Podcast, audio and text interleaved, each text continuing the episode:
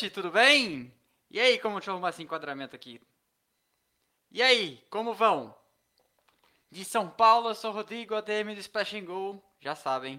De BH, o Houston, o nosso moderador do canal, que tem licença para matar e costumeiramente mata. E hoje nós estamos na noite de 31 de julho para falar do Grande Prêmio da Hungria, metade passada da temporada, 12 etapa do campeonato. E eu quero, obviamente, saber se vocês gostaram da corrida, porque, como eu comentei no videozinho ali na hora do almoço, sempre tem um corno que fala que a corrida foi ruim. E eu não vejo motivo para isso. Eu achei que foi uma boa, uma boa corrida. Nós tivemos corridas ruins esse ano, mas não tem sido assim a história nas últimas quatro. É isso, né? Silverstone, é, Áustria, França, Inglaterra, boas corridas até aqui, animadas, nariz coçando aqui, tudo muito bacana, mas vamos começar pelas boas notícias. Eu estou muito contente, muito contente que a gente bateu a meta das camisetas. Dá sempre um frio na barriga. Eu não sei se vocês sabem disso, mas toda vez que você vai fazer alguma coisa dessas, espera aí que aí ó, Houston, esquecemos de uma coisa. A luz. Agora melhorou. Toda vez que a gente bota uma coisa no ar, uma iniciativa dessas, ou toda vez que eu vou fazer uma live, eu sempre tenho medo de dar duas pessoas. De estar só o Houston e a minha namorada online. E a mesma coisa foi com as camisetas. Toda vez que a gente coloca um negócio desse no ar, toda vez que eu coloco o episódio no ar, você sempre fala: será que vai dar certo? Será que vai rolar? E rolou. Nós estamos aí, eu vou até falar uma informação para vocês atualizadíssima, de acordo com o site do Benfentoria, e o link está aqui embaixo, hein? Nós já estamos com 122% da meta das camisetas batidas e a campanha se encerra hoje às 23h59. Então, se você quiser ainda aproveitar para estar tá nesse lote, que eu acho que vai ser o único lote do ano de camisetas, porque se for uma luta para conseguir essas, eu acho que não é prudente, não é sábio fazer outro lote. Então, é nessa leva ou não é mais nesse ano. Então, entra lá, tem da marca texto, tem da azulzinha, tem de todos os tamanhos, o frete é incluso para todo o Brasil. Se você for de fora do Brasil, a gente também envia, mas só temos que combinar as condições disso, porque eu não teria meios de ficar cotando o frete de tudo para todos, tá? Mas de resto, tem vários pedidos para fora do Brasil. Tem gente da Áustria, tem gente da Inglaterra, tem gente do Japão, tem gente da Noruega, tem gente do Canadá, dos Estados Unidos, dos Estados Unidos em vários lugares, etc. Então, então vamos que vamos. Aí, ó, Ana Silva já avisou.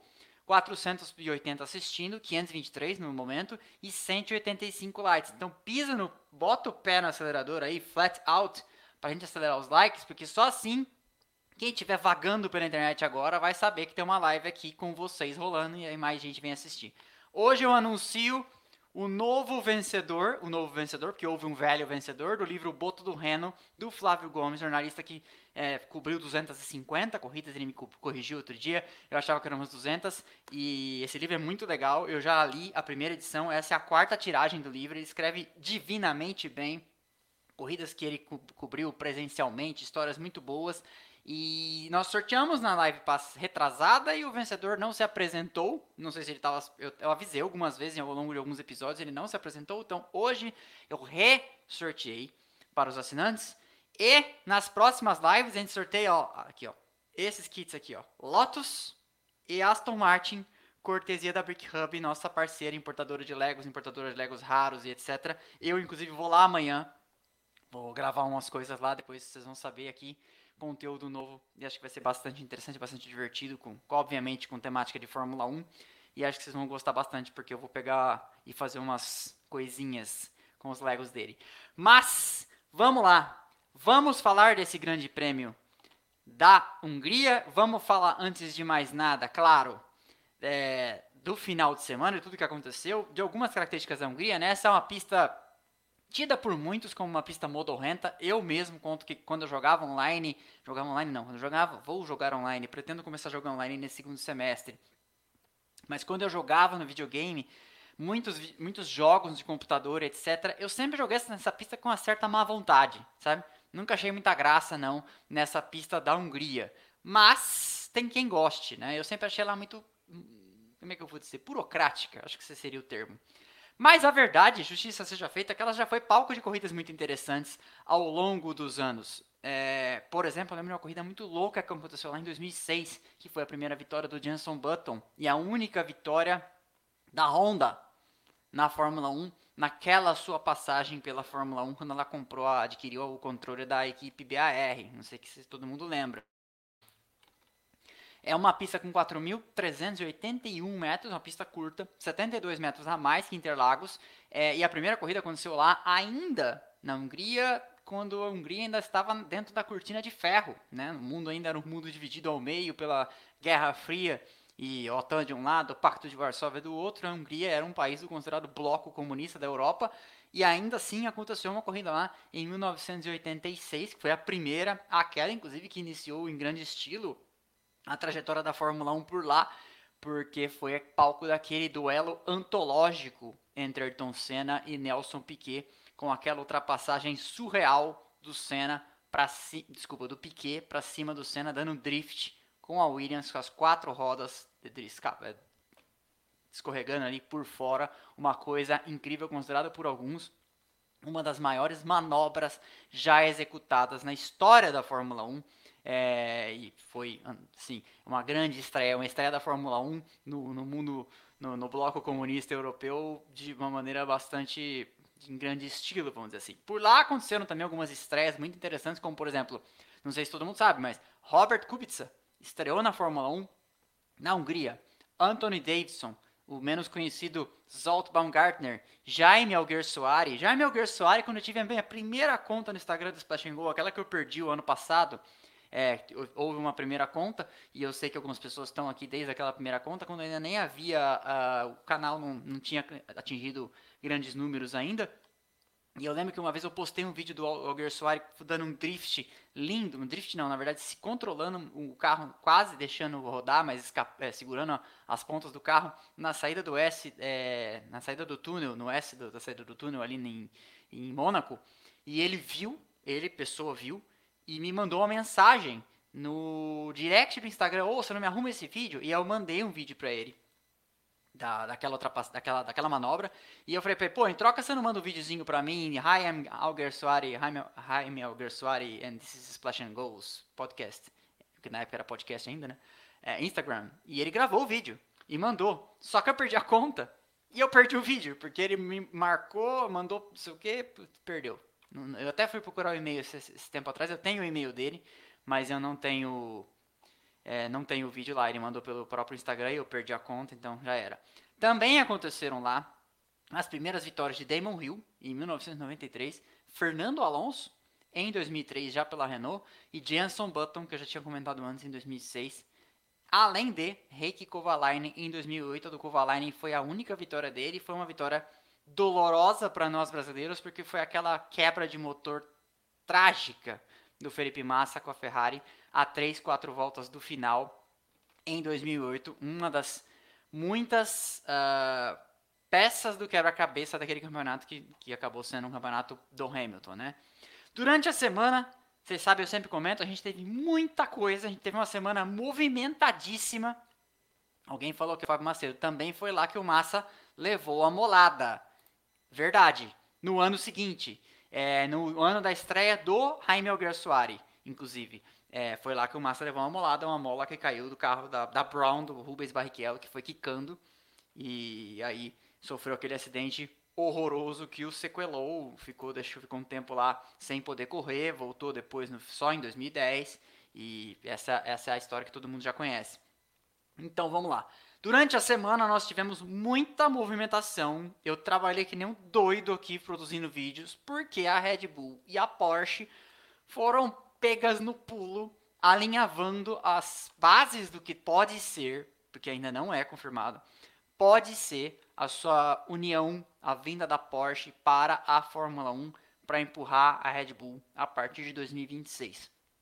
Isso foi descoberto por um site alemão porque, como eu já fiz um vídeo a respeito, é, documentos foram é, protocolados na, na, autoridade concorrencial do Marrocos, dando notícia da eventual transação entre essas duas, essas duas empresas de união, e isso, como eu também tratei no detalhe lá naquele vídeo, vale você ver se você quiser, tem que ser feito previamente. E é uma intenção, não, não significa que nada, nada consumado. Claro que quando duas empresas desse porte começam a entrar nesse nível de capricho de já começar a protocolar documentos perante as autoridades que se faz necessário protocolar, evidentemente é, é mais do que fumaça, então pode sim haver fogo, né? Pode sim haver fogo e provavelmente há. Mas o fato é que isso ainda não está resolvido porque o regulamento de motores de 2026, pedra fundamental sobre a qual se funda aí toda a ideia da Porsche vir para a Fórmula 1, da Volkswagen vir para a Fórmula 1, ainda não está finalizado. É, e eles mantêm, bater o pé nisso. A gente vai ver quando esse regulamento estiver fechado. E aí, como eu também falei naquele vídeo, é, as outras fabricantes de motores, Ferrari, Mercedes e Renault Alpine, estão empurrando isso para frente. E quanto mais eles empurram para frente, menos tempo para desenvolver os motores in advance, ou seja, antecipadamente, a Porsche vai ter. Aí você vai me falar. E eu já antecipei isso lá no vídeo também. Pô, mas você acha que eles são tontos? Eles não vão começar a trabalhar antes? Eles até podem começar a trabalhar antes, mas até perante a, o board, o conselho da própria empresa, se você é o CEO da Porsche, como é que você vai explicar para o conselho, como é que você vai explicar para os acionistas e seus representantes no conselho que você já está gastando centenas de milhões de dólares para desenvolver um motor que te prometeram que vai ser com base em um determinado regulamento e o regulamento nem foi protocolado ainda, nem foi é, chancelado. Então tá havendo um jogo de empurra aí, tá havendo uma, uma, um stick puxa e isso está se prolongando no tempo. Havia até a expectativa de que esse anúncio ocorresse na Áustria, que era a terra da Red Bull, né, a pista da Red Bull, Red Bull Ring, isso não aconteceu. É, e estima-se que isso possa acontecer pós a próxima reunião do Formula One Commission, que acontecerá em outubro. Enquanto isso, não passa de especulação e o que se sabe é que foram pegos aí esses documentos sendo submetidos à autoridade concorrencial do Marrocos e deu um baita falatório. Foi o primeiro indício, não foi o primeiro, foi o segundo indício concreto dessa intenção. O primeiro tinha sido o CEO do grupo Volkswagen falando que sim, que eles tinham é, de, decidido fazer isso. Só que mesmo esse CEO pediu demissão no dia 25 de julho, agora, faz uma semana, e assume um novo CEO. Então a gente nunca sabe se as coisas não podem mudar. Mas tá mais do que evidente aí que deve sim acontecer. Isso, isso será sim bom para a Fórmula 1, porque isso mostra uma capacidade da categoria de atrair ainda é, grandes grupos, atrair fabricantes, atrair é, empresas interessadas em despejar aí o seu rico dinheirinho na Fórmula 1. Isso é muito importante para ela, porque teve aí, eu já também falei isso no, no vídeo, flertando com o um abismo, porque de repente a Fórmula 1 tinha três, talvez quatro fabricantes de motores ali no, no Interrenho 2015 e 2021, enquanto a Fórmula E passou a ter nove. Até a Mercedes colocou os pés lá, né? Então começou a ficar uma coisa meio tipo, porra, e aí? Pode ser o fim da Fórmula 1? Eu cheguei a achar que poderia ser o fim da Fórmula 1. Mas parece que eles souberam manter a Fórmula 1 na crista da onda do que é relevante. 776 pessoas assistindo, 487 likes. Por favor, não preciso ficar aqui choramingando. Senhores tenham a bondade, senhores, senhores e senhoras, tenham a bondade. O like é o combustível do canal. Não me obriguem a fazer aqui mais uma dissertação sobre a importância disso para o algoritmo. Já saltou para 501. Tô de olho aqui, ó. Tá na outra tela aqui.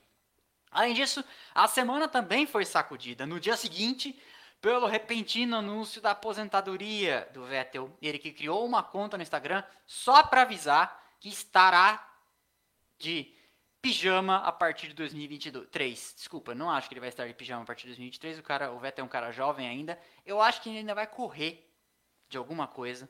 No meu sonho encantado mais pornográfico, automobilístico, eu queria ter grana o suficiente de nível Lawrence Stroll um dia para chamar o Vettel para correr comigo numa categoria de endurance, sabe? Ah, o Rodrigo ficou velho, ficou rico e hoje ele tem dinheiro para chamar o Vettel para correr com ele, né? Enfim, sonhar não paga imposto, né? Deixa, me deixa sonhar em paz. Mas vamos que vamos aqui adiante. É, outra coisa que se especula, mas é especulação, e quando eu falo, este, quando este canal fala em especulação, é especulação mesmo, é, melhorou o nível de likes, hein? Saltou quase 100. De 800 pessoas assistindo, 583 likes. Mas ainda tem, tem, tem limonada para sair aí desses limões, hein? É que o Mick Schumacher pode estar de saída. Isso tem conexão com o assunto anterior. O Mick Schumacher pode estar de saída do programa de jovens pilotos da Ferrari. E se isso acontecer, pode ser uma pista de que duas coisas. Ou ele está sem emprego para o ano que vem, ou na verdade está trocando de empregador. E esse empregador pode ser, então, a Aston Martin. Porque eu até tratando desse tema do Vettel, eu falei, ah, eu acho que a Aston Martin vai precisar de um piloto experiente. E aí até me puxaram a orelha. Mas não está na hora de começar a considerar o Stroll um piloto experiente? É. É. Experiente ele é. eu não quereria o Stroll é, liderando a minha equipe, liderando o desenvolvimento da minha equipe, mas pode ser uma solução. É, mas também há quem diga que o Stroll não está garantido na Aston Martin, porque apesar do Lawrence Stroll ser a ponta mais aparente de um iceberg de investidores da Aston Martin, a verdade é que ele tem, que dar satisfação a esses investidores, que são vários, e ele é líder de um consórcio de investidores, e em dado momento a galera pode falar, então, amigão, é, beleza, muito bom, muito bem, seu filho correu aí uns anos, mas agora tem um fulano de tal aí é, marcando bobeira no mercado, e a gente deve dar chance para esse cara, porque seu filho já fez o que tinha que fazer, agora você até ajuda ele com o seu dinheiro aí, com a sua influência, a correr numa outra equipe, né? A se garantir por lá. Mas essa, essa, essa é a que, grande questão. Entendeu? Mas, eu não sei, o que, que vocês acham? Vou até olhar aqui no chat, ó. Quem seria o companheiro ideal pro Stroll? Ou quem seria a dupla ideal na Aston Martin? Seria Mick Schumacher e um medalhão experiente? Poderia ser Mick Schumacher e um, e um Stroll? Poderia ser o Stroll e um novato, mais novato ainda que o Mick Schumacher, seja um Nick De Vries, porque lembramos que o De Vries é piloto da Mercedes. E aí cabe cabe essa, essa grande reflexão, porque é, nós temos alguns nomes disponíveis no mercado ainda, e temos inclusive Alonso disponível no mercado ainda, embora digas que ele, digam que ele já tenha apalavrado é, sua renovação com a Alpine, mas nada está sacramentado, nada está escrito em pedra. E eu queria saber o que, que vai acontecer, porque todo mundo diz que nas próximas três semanas a gente vai ver. Deixa eu ver o que, o que, que está dizendo no chat. Quero Stroll e Latifi na Aston, na Aston Martin. Eu acho que o João Vitor falou isso de propósito. Aston Martin seria um bom nome para uma equipe com Stroll e Latifi. Mas então, a gente não sabe, tá? Essa questão do. Eu li em alguns fóruns lá da Inglaterra sobre o sobre o Mick Schumacher ter saído do, do programa de jovens pilotos da Ferrari.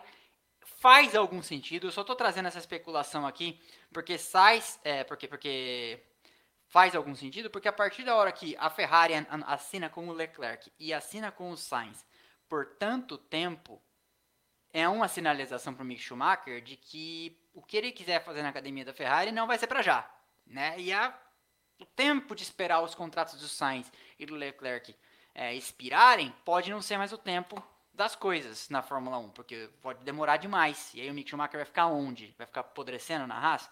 Que tá pontuando bem nesse ano, mas eu tenho cá minhas dúvidas. Se a Haas tem braço, estrutura, corpo, gente o suficiente para se manter bem na, na, pontuando com consistência na Fórmula 1 por vários anos. A, a Haas está conseguindo fazer o que ela está conseguindo nesse ano porque ela abdicou de 2021, que ela abdicou do, da segunda metade de 2020. Mas não dá para saber, né? Eu acho que o teto de gastos vai começar a produzir esse efeito de achatamento do pelotão logo mais, mas acho que ainda é cedo para torcer para esperar por uma coisa dessa. A última notícia pré-final de semana importante é que Michael Masi, lembram dele? Também conhecido como juiz bola nossa da Fórmula 1, é, deu uma primeira entrevista pós saída da FIA para o Daily Telegraph da Austrália. Ele é australiano, não sei se vocês sabem. Ele era dirigente do automobilismo australiano, inclusive antes de trabalhar ao lado do Charlie Whiting na FIA. Charlie Whiting que nos, nos deixou aí no começo da temporada de 2019 ou 2018, não lembro bem. E aí é, ele deu sua primeira entrevista e ele disse assim. E aí é cabe cabe muita, cabe muita discussão sobre, sobre o que, que contém essa, essa mensagem. Ele disse que ele saiu da FIA por vontade própria, mas que os termos da sua saída e o que foi discutido é objeto de um acordo de confidencialidade entre ele e a FIA e que ele não pode discutir os detalhes do que aconteceu e do que foi conversado. Nossa, eu tô com uma coceira no nariz. Do que foi conversado é, para não infringir os termos desse acordo de confidencialidade. O que eu achei mancada é que se eu fosse advogado dele ou advogado da FIA, eu ia impor uma cláusula de confidencialidade sobre tratar a respeito do acordo de confidencialidade, ou seja, o próprio acordo é confidencial, né? E aí o cara pega e sai falando isso e obviamente o assunto bomba nas manchetes e o nome Aston Martin continua aparecendo ali, é, combina com Alfa, Alfa morreu. ai, ai, vocês são maravilhosos. Então vamos lá. Treinos livres. A Ferrari aparecia, aparecia ali dominando, a Red Bull parecia sofrendo nos long runs e a Mercedes parecia que ia tomar um vareio nesse final de semana. Né? A história nos disse que nós estávamos errados no que parecia. Mas parecia na sexta-feira, não dá para negar. Na classificação nós ficamos então boquiabertos com a pole do Russell, a primeira pole do Russell na Fórmula 1, a primeira pole do, da Mercedes neste ano, é, contra tudo e contra todos, colocando as duas Ferraris embaixo do braço e a Red Bull tendo uma classificação horrível, uma classificação para esquecer, com os dois carros em P10 e P11, o Verstappen tendo problema no Q3 e o Checo Pérez nem conseguindo passar do Q2 para o Q3. O Hamilton teve problemas no DRS, abortou a volta, nem fez a segunda tentativa. Eu achei que tinha sido tráfego. Depois eu vi o querido amigo estagiário da Fórmula 1 com um trecho de entrevista no Twitter. Repostei no Twitter, postei no Instagram. E aí apareceu, apareceram alguns iluminados embaixo assim. Sei. Ai meu Deus do céu. E é, a implicância é infinita com, com determinados pilotos. Corrida. Hoje cedo. Nublado, tinha caindo alguns pingos, tanto que alguns carros, com a câmera mostrando ali no pré-corrida, tinham gotas na carenagem, os carros molhados, e todo mundo tentando entender, as equipes tentando entender quem estava calçando que tipo de borracha, que pneu que cada um estava usando, porque debaixo do cobertor elétrico você não consegue saber. E aí, quando eles começam a tirar os pneus, então a gente começa a ver a Red Bull de macio, a Mercedes de macio, as Ferrari de médio. E isso pode ter sido o primeiro, é, como diz o Lito do Aviões e Músicos, o primeiro dominó, o primeiro elo da cadeia de um desastre se fechando. Porque a Ferrari de médios, sabendo que os médios eram os ideais para se usar a corrida toda, necessariamente ia ter que ir para outra estratégia. E aí então seriam dois, duas paradas, sendo que todo mundo supunha que uma parada só pudesse funcionar ainda mais com a perspectiva de chuva, como é que você, se você constrói essa estratégia baseada em duas paradas, você já está no prejuízo contra quem está fazendo uma parada só, se chover, porque você já parou. E quem, quem consegue alongar os trechos, né, usando, por exemplo, duro, que nem a Alpine fez, é, pode estar numa boa situação. Só que também tem uma coisa, os pneus duros funcionaram melhor em alguns carros do que em outros. Por exemplo, eu estava vendo uma entrevista com o Pietro Fittipaldi, falando agora há pouco é, que algumas equipes conseguiram usar os, os, duros, como por exemplo a Alpine, melhor do que a Ferrari. Mas ainda assim, como eu falei no vídeo depois do almoço, a própria Alpine sofreu. Então talvez, é, e aí você vê como foi sintomático, os cinco primeiros, ninguém usou duro. O primeiro a usar duro foi sexto não estava nos cinco primeiros, o Leclerc. Né? Então, é, parecia não ser uma boa ideia. Mas enfim, largada meio ruim do Russell, tracionou mal, o Sainz veio de lado, ele teve que se defender com um ímpeto ali, conseguiu segurar a ponta na saída da curva 1, mas ainda assim foi uma largada meio ruim. O Hamilton larga bem de oitavo para quinto, e aí é acionado um safety car virtual, e na, e na volta mais uma vez o Russell faz um excelente trabalho com o rádio da Mercedes e dá o pulo do gato no Sainz.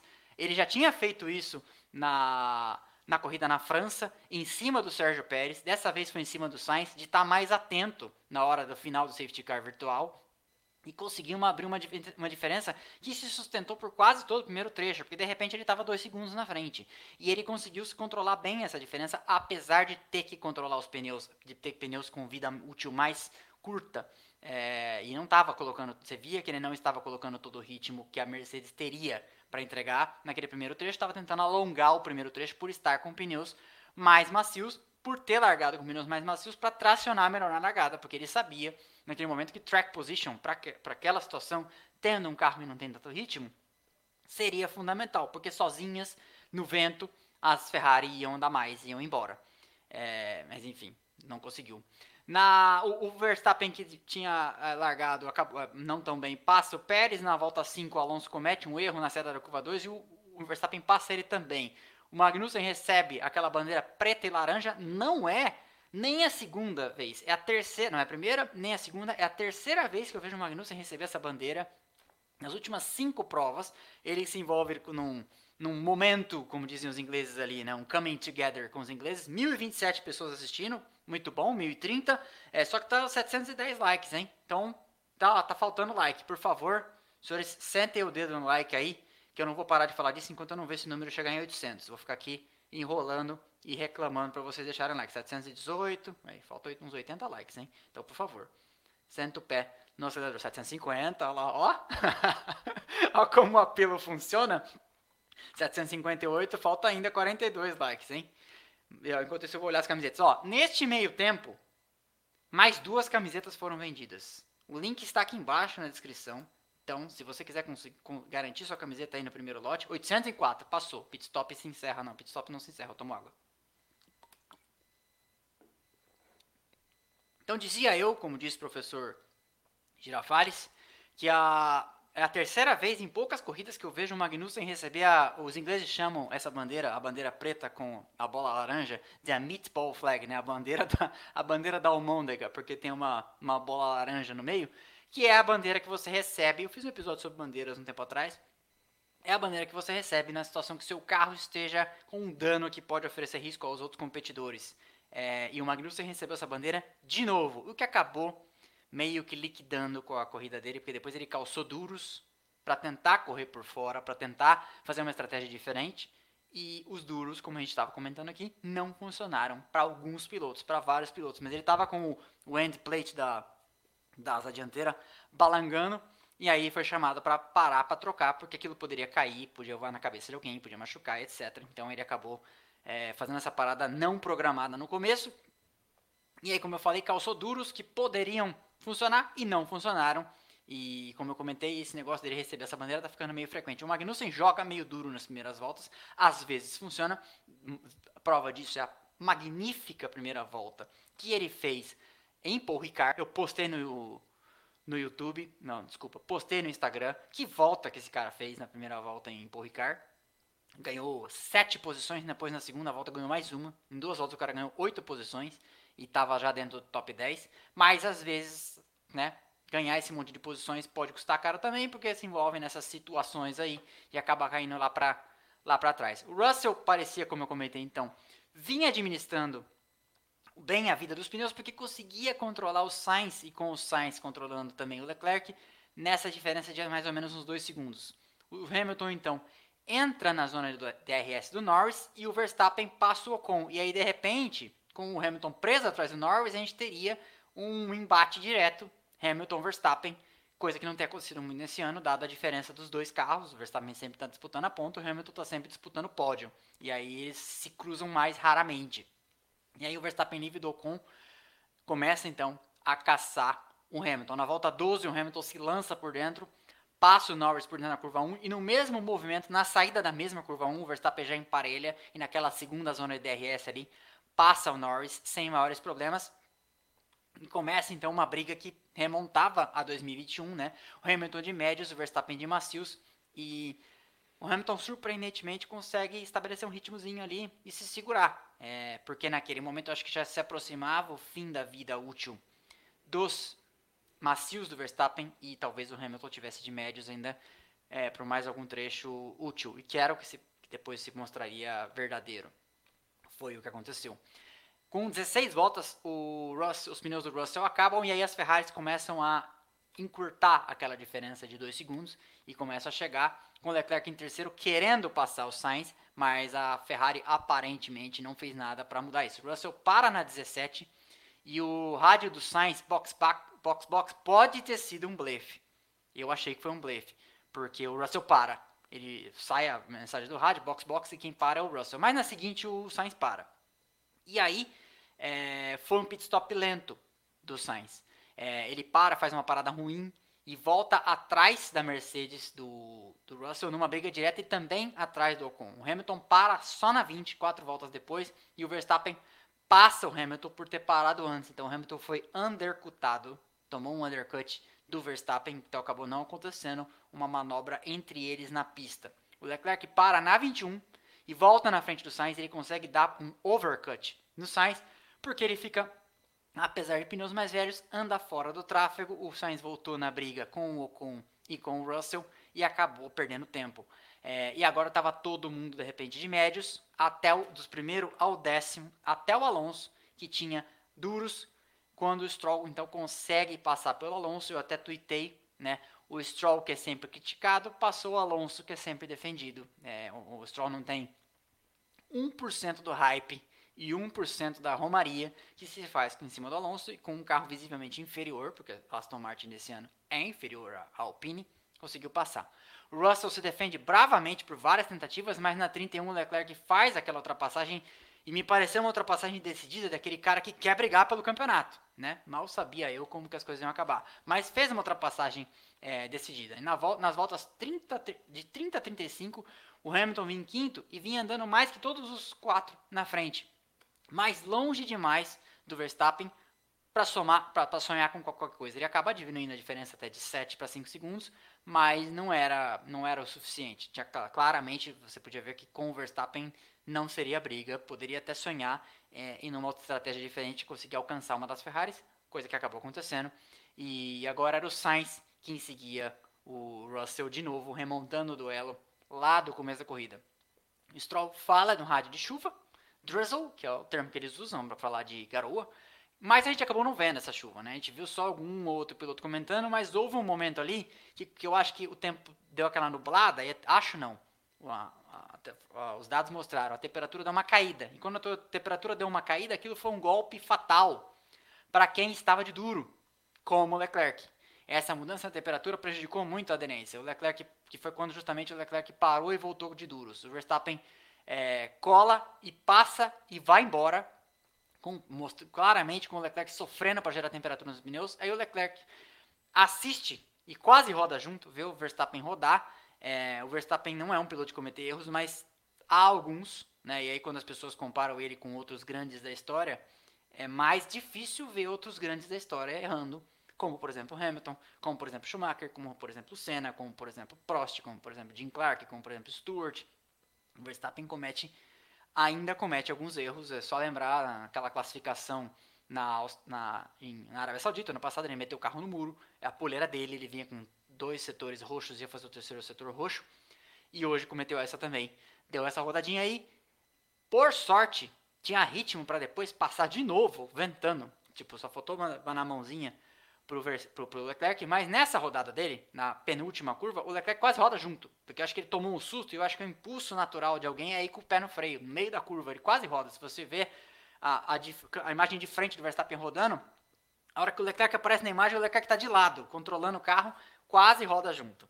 É, e o Verstappen para de novo, e volta de médios. E na volta 45, o Leclerc entra na reta olhando para trás do retrovisor, porque o Verstappen vinha. É quase como se ele tivesse entrado olhando assim, né? Porque ele estava no retrovisor. Você via até a cabeça dele inclinada assim, olhando no retrovisor. E o Verstappen passa por ele. De novo, de passagem. Freia bem por fora, rotaciona bem. Na saída da curva 1, passa sem maiores dificuldades naquela ladeira. E aí, eu já vi fotos desse, desse lugar. A TV não tem muita perspectiva, mas é uma piramba é um morro abaixo, depois daquela curva 1 ali até a curva é, 2, naquela segunda zona de DRS. Enfim, bem, bem interessante. Sainz e o Hamilton então estavam na ponta, segurando e alongando seus trechos. E isso acabou sendo decisivo para o segundo lugar do Hamilton, não tanto para o Sainz. Por quê? Porque eles perceberam, a Ferrari mesmo, analisando os dados do carro do Leclerc, e aí vamos falar uma coisa. Por que, que a Ferrari colocou o Leclerc de duro? como eu estava comentando mais cedo. Porque se chovesse, ele tinha uma parada menos. E como você não sabe a hora que vai, vai chover, você vai ficando. E é o duro que te dá essa possibilidade. Você vai ficando na pista. Se tem a possibilidade de chover, você ganha o famoso free pit stop. Você ganha um pit stop de graça. Porque quem está na frente, mesmo que esteja de macios, vai ter que parar também. E você que ficou na pista vai ter um pit stop a menos. Só que isso se paga até um determinado ponto. Né? Porque se você perder tanto ritmo, como é o caso do Leclerc, que a hora que vier a chuva, você tá tão atrás que o pit stop de graça não anula a diferença do que você já perdeu, foi um mau negócio. Agrava-se essa situação quando não chove, porque hoje não choveu. Então a Ferrari, na verdade, tomou na cabeça com o Leclerc duas vezes e tomaria uma terceira vez, porque aí, vendo que isso não ia acontecer, vendo que estava indo pro vinagre, eles pegaram e chamaram ele então para um pit stop. Eu já vou falar dessa, disso aqui. Chamaram ele então para um pit stop para colocar macios e para evitar um desastre ainda maior, talvez até tentar fazer uma melhor volta. Mas acho que a melhor volta foi do Hamilton, salvo engano, né? Então nem isso a Ferrari conseguiu fazer para amenizar o prejuízo. É, enquanto isso, vendo isso acontecer, o Sainz e o Hamilton na ponta iam alongando esse trecho de médios, que era melhor. andar mais devagar para alongar o ritmo, ah, desculpa, andar mais devagar para alongar a vida útil dos médios, do que parar mais uma vez e aí fica longo o trecho para você de novo é, colocar macios, por exemplo, que é o que eles fizeram. Então você às vezes tem que ficar na pista andando num ritmo moderado para se segurar. E aí é mérito do piloto que consegue tirar um ritmo que é moderado, mas não chega a ser lento comparando com todo mundo. E é isso que se paga em posição. E é esse o trabalho que o Hamilton fez melhor, por exemplo, que o Sainz, porque as, as distâncias que eles percorreram com os mesmos, com os mesmos jogos de pneus não são tão diferentes assim para o Hamilton ter chegado em segundo e o, e o Sainz ter chegado em quarto. Mas, é, enfim, essa, essa é a realidade. O Sainz, então, para na 49, é outra parada ruim. O Russell, é, na 51, vai para cima do Leclerc, os pneus duros do Leclerc simplesmente não funcionavam. E aí a gente estava todo mundo pensando, né, onde a Ferrari estava com a cabeça porque as Alpine tavam, tinham afundado no começo da corrida e o que eh, acabou resolvendo o problema das Alpine é que elas conseguiram em dado momento gerar alguma temperatura e ir com esses é, pneus duros a, até o final, pelo menos o Alonso, né? O Russell consome então a manobra para cima do Leclerc na 54, passa e vai embora e é nesse momento então que o Leclerc vai aos pits, porque havia uma previsão de chuva, poderia não ser uma chuva forte o suficiente, então era melhor estar naquele momento. Se já estava ruim no seco, seco frio, né, asfalto frio, pista fria, estava ruim no seco com duros, ia ficar muito pior com temperatura caindo, continuar com ele. Então era melhor colocar novos, macios e tentar torcer para que aí agora a Ferrari tava, já estava pulando fora da estratégia da chuva. Agora a Ferrari mudava, ela não torce mais para chover, torce para não chover de jeito nenhum, porque agora eles tinham colocado macios. Agora eles tinham pagado o preço e agora eles não podiam mais pagar de novo. Então faz o pit stop, calça macios e aí consuma a tragédia, mas torce para não acontecer de novo. Porque aí se acontece de novo, aí quem ia ganhar um free pit stop é quem estava atrás do Leclerc. Era o Norris era, e eram as duas Alpine, que iam passar por, provavelmente passar pelo, pelo Leclerc, porque ele ia ter que fazer mais um pit stop não programado. E isso poderia, poderia então colocar ele numa posição pior do que o sexto lugar. O Hamilton vem então descontando essa diferença e logo é, após, logo depois, ele passa o Sainz na freada da curva 1 e sai atrás do Russell. E aí a gente ficou naquela, vai ter ordem de equipe ou não vai ter ordem de equipe? E aparentemente não houve ordem de equipe, porque eles brigaram limpo, mas brigaram duro. O Hamilton passou na volta 65 e abriu uma diferença até razoável. E tempos ruins do Leclerc, que mesmo com pneus novos, depois não conseguia fazer mais nada. Engraçado isso, né? O Leclerc arcou com todos os custos hoje e não faturou, é, não recebeu de troco nada. A duas voltas do final, o Bottas abandona, motor Ferrari, uma especificação anterior, mas é motor Ferrari e safety car virtual. A relargada acontece na volta 69 e a chuva começa a cair, tanto que os, as entrevistas pós-corrida aconteceram já é, com o pessoal segurando o guarda-chuva. É, aconteceu uma chuva então, uma garoa, mas ela acabou acontecendo só depois da corrida. É, e a pista escorregando, o Verstappen em primeiro, então acaba cruzando a linha de chegada com um resultado que é esplêndido. E essa pode ser considerada uma das grandes atuações do Verstappen. Larga em décimo e chega em primeiro. Nós vimos ao longo dos 72 anos da Fórmula 1 isso acontecer algumas vezes com o Senna, aconteceu algumas vezes com o Schumacher, com o Senna, eu lembraria fácil de Hungaroring, desculpa, Senna lembraria fácil de Suzuka, 1988, quando ele larga em segundo, mas afoga na largada, é ultrapassado por um monte de gente, cruza a primeira volta em 14, não dá para considerar que ele largou do fundo do grid, porque foi ultrapassado por todo mundo, alcança e passa o Prost e ganha a corrida. Schumacher fez isso algumas vezes. Barrichello fez isso, aquela antológica vitória dele em, 1900, em 2000 na, na Alemanha, em Hockenheim. 1.233 pessoas assistindo. Muito bem, hein? 969 likes. Cadê aquele up nos likes? Enquanto isso, eu dou uma olhada aqui nas camisetas. Vamos ver se vendeu mais. Vendeu mais! 125% da meta. Vendeu tipo umas 10 desde que eu falei da última vez. Vocês são loucos. Todo mundo quer camiseta do Splash Go, muito bom. É porque não vai ter mais esse ano, já tô falando, hein? E a próxima vez talvez tenha patrocinador. Então esse aqui é o primeiro lote Splash Go puro, sem é, patrocínio financiado, autofinanciado por vocês, beleza? Então essa vitória do Verstappen é maiúscula. Essa é uma vitória para se colocar no panteão lá de grandes vitórias de pilotos ao longo da história. É, isso tem que ficar, ficar registrado aqui. Isso é uma, uma coisa muito importante de, de, de se pontuar. É, Schumacher já teve atuações assim. Kimi Raikkonen teve uma atuação aqui, se não, assim, se eu não me engano, no Japão ou em Nürburgring, universitários. Quando foi? É, eu lembro que teve uma situação assim com a com o Kimi Raikkonen. Então essa é uma, uma, uma performance maiúscula. Como também foi maiúscula, tem que se falar aqui, a, a, a, o segundo lugar do Hamilton, saindo de oitavo, chegando em segundo. E teria ritmo, eu desconfio, para ganhar a corrida. Se não tivesse classificado tão mal ontem com esse problema no DRS, que alguns da nossa caixa de comentário da escuridão osfera acharam que era sei. Tem até um figura que escreveu assim, ai, ah, toda vez ele quer chamar atenção. Mas sabe o cara que ele tá restrito que o comentário dele não aparece para ninguém. Mas enfim, foi uma grande atuação e aqui temos que deixar bem claro, a, a atuação das duas equipes, da Red Bull e da Mercedes, que são provavelmente as organizações mais competentes da Fórmula 1, tira leite de pedra com equipamento inferior ao da Ferrari. Porque o carro da Ferrari é visivelmente o melhor carro das três. Só que as duas vêm fazendo mais pontos com seus dois pilotos. Então, a draga da Ferrari é operacional. A Ferrari tem um problema muito sério atualmente de entregar aquilo que em teoria o carro dela conseguiria fazer, convertido em pontos. Sendo que a Mercedes com um carro inferior ao da Ferrari consegue, sendo que a Red Bull com um carro inferior, mas não tanto, também consegue.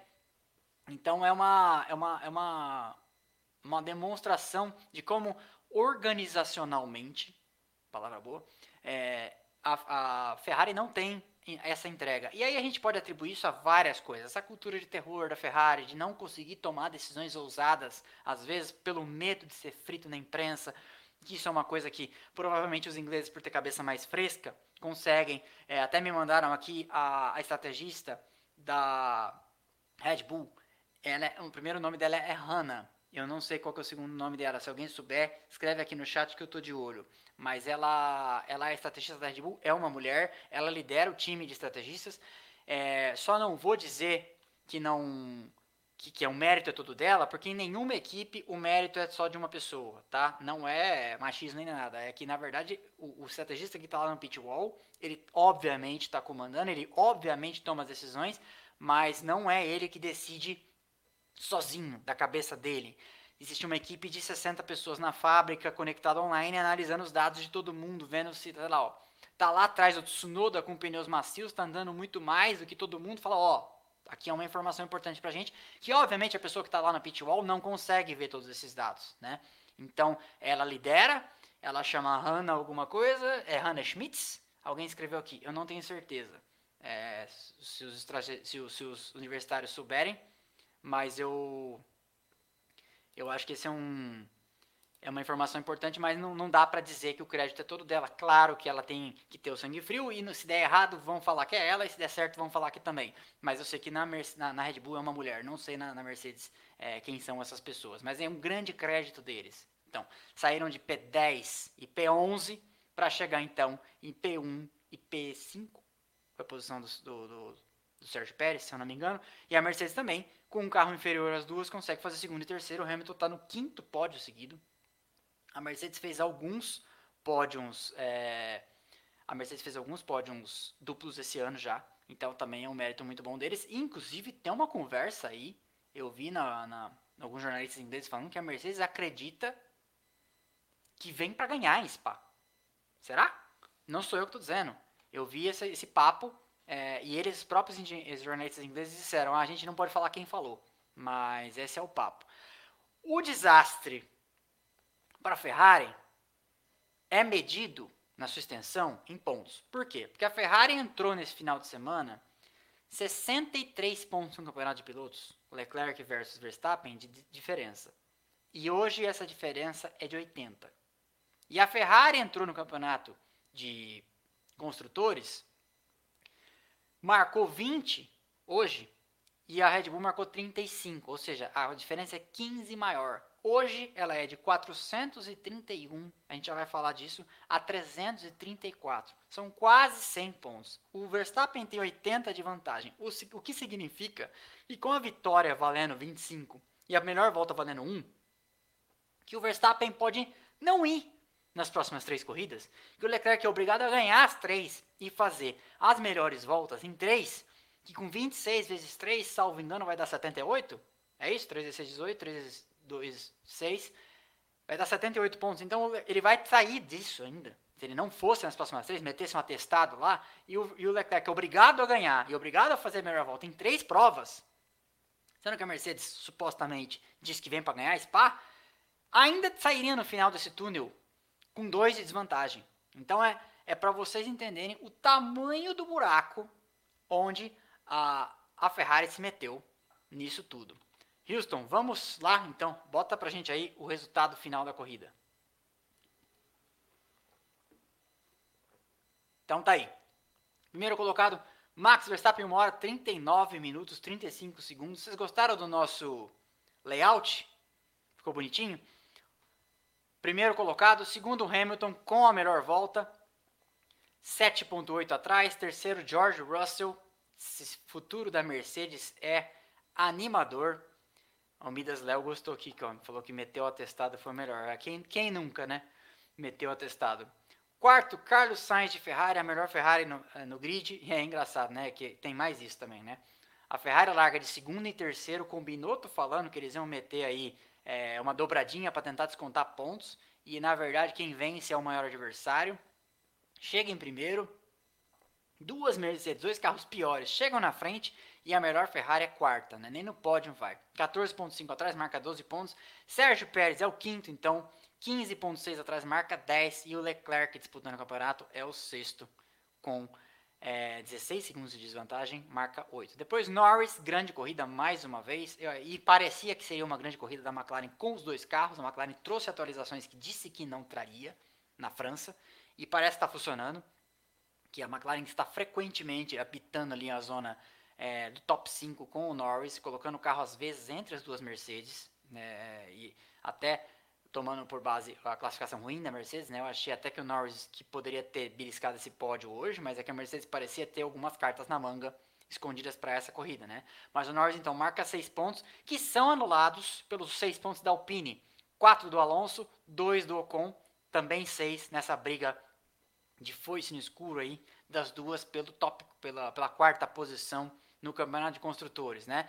E o décimo colocado é o aposentante futuro Sebastian Vettel marcando um pontinho aí para Aston Martin, né? Décimo primeiro Lance Stroll, mais uma vez no final da corrida os dois se pegando, inclusive eles estavam brigando por posição, Stroll e Vettel. Aconteceu isso por, por Ricard na última curva, inclusive. Décimo segundo Gasly, décimo terceiro Joe, a AlphaTauri é outra que segue muito apagada e no papel tem teoria, tem, tem é, rendimento para mais, né? 1.300 pessoas, 1.325 pessoas assistindo, ó, tem 1,1 mil likes. Então eu sei que estão devendo 200. Eu não consigo ver o um número preciso, mas vocês precisam dar mais likes. Enquanto isso, aquela pausa para olhar as camisetas.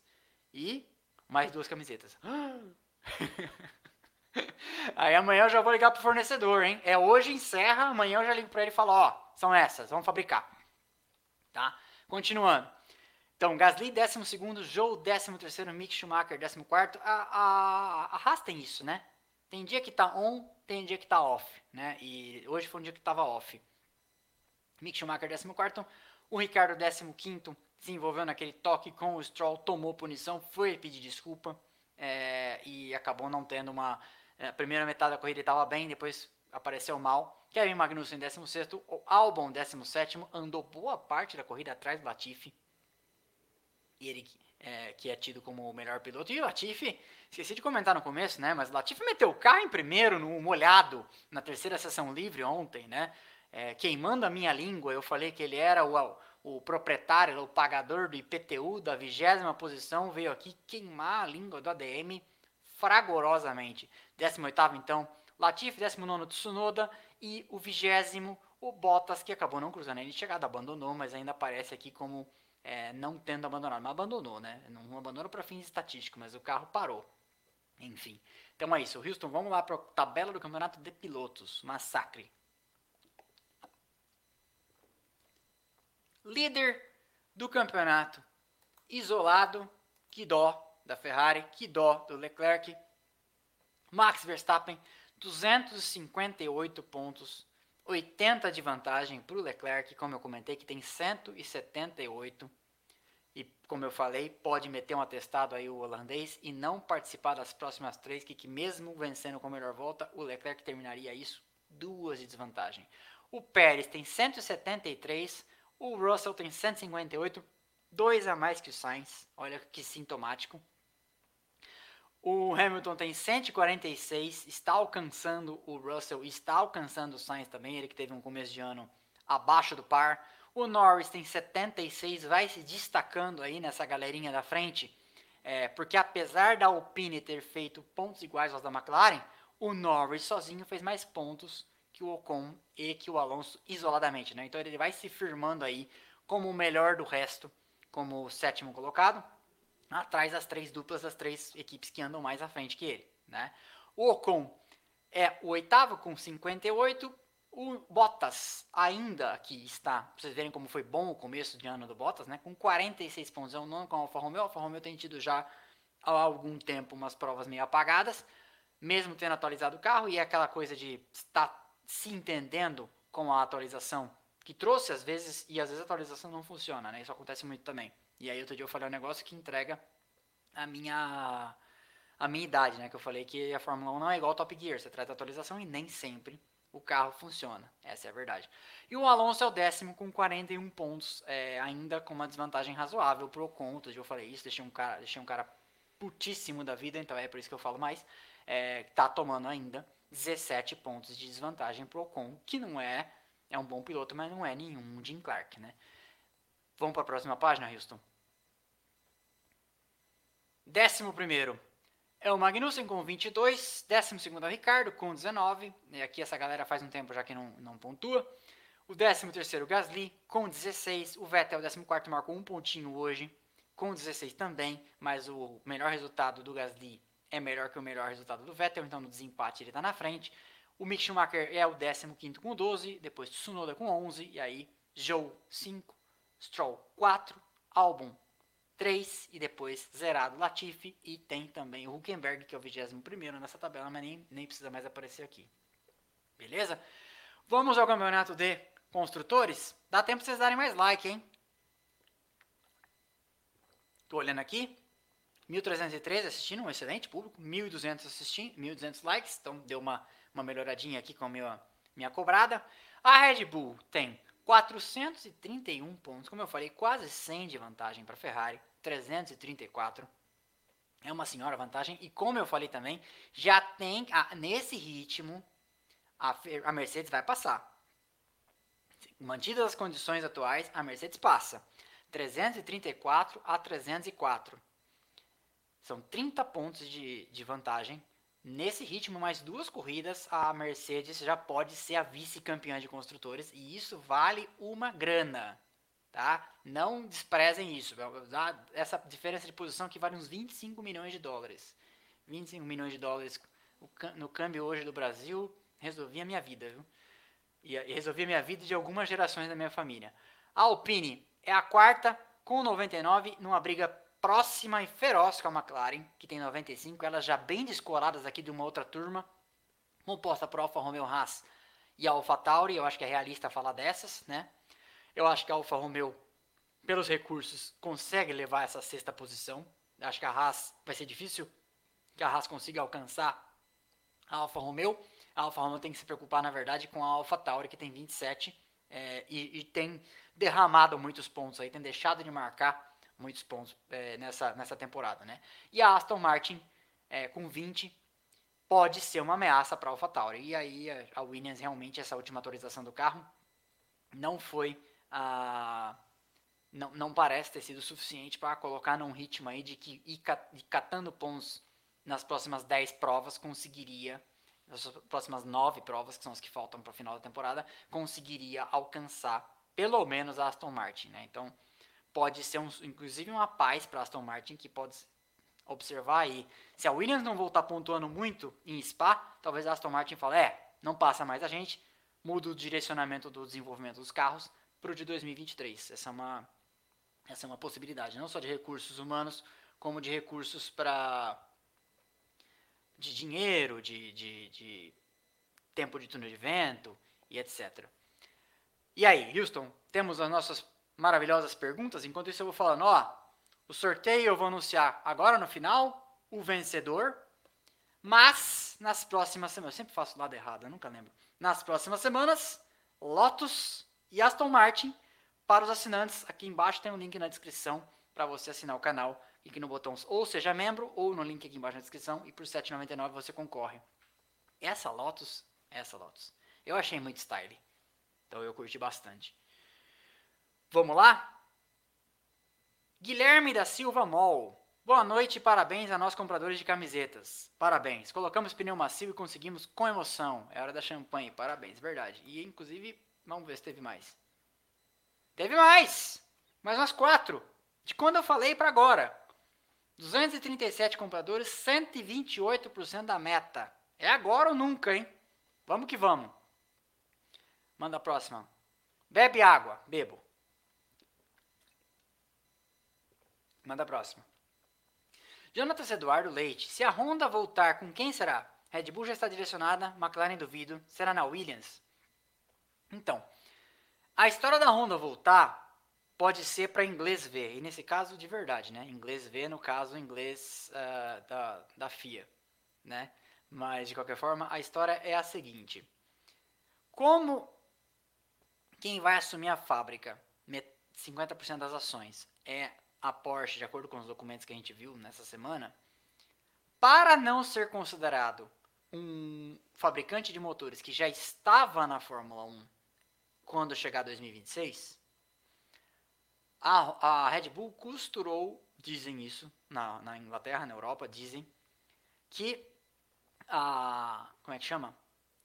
Que a, a Honda assumiria de mentirinha a fábrica de novo voltaria a aparecer bastante o nome da Honda nos carros, para não ter chororô, não ter reclamação das demais fabricantes em 2026, quando a Porsche assumir, porque aí vão falar, porra, mas essa, esses caras já estão aí há tanto tempo, né? Então vai ser uma forma de agora a Red Bull tentar se afastar da fábrica e do desenvolvimento dos motores. Se vai dar certo ou não, a gente não sabe, né? Mas isso deve estar sendo discutido bastante, não tenha dúvida.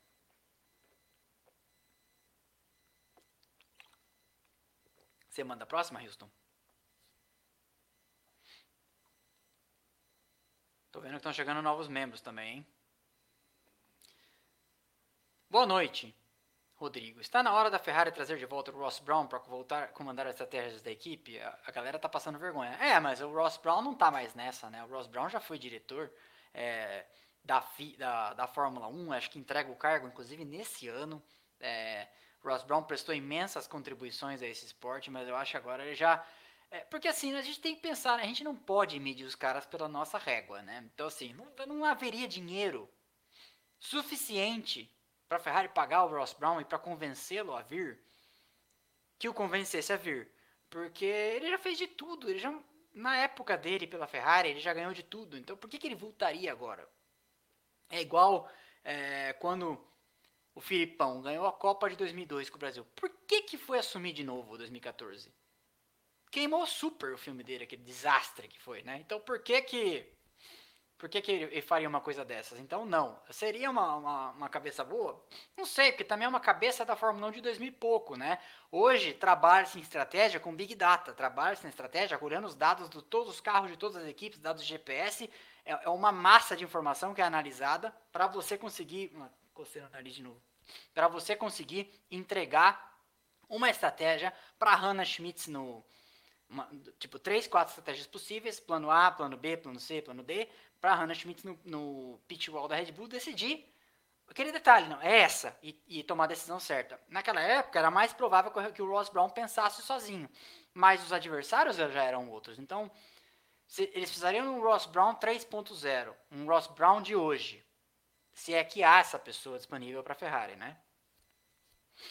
Manda a próxima, Houston. Enquanto isso, atualizei o site aqui das camisetas, vendeu mais duas. Lucas Campos.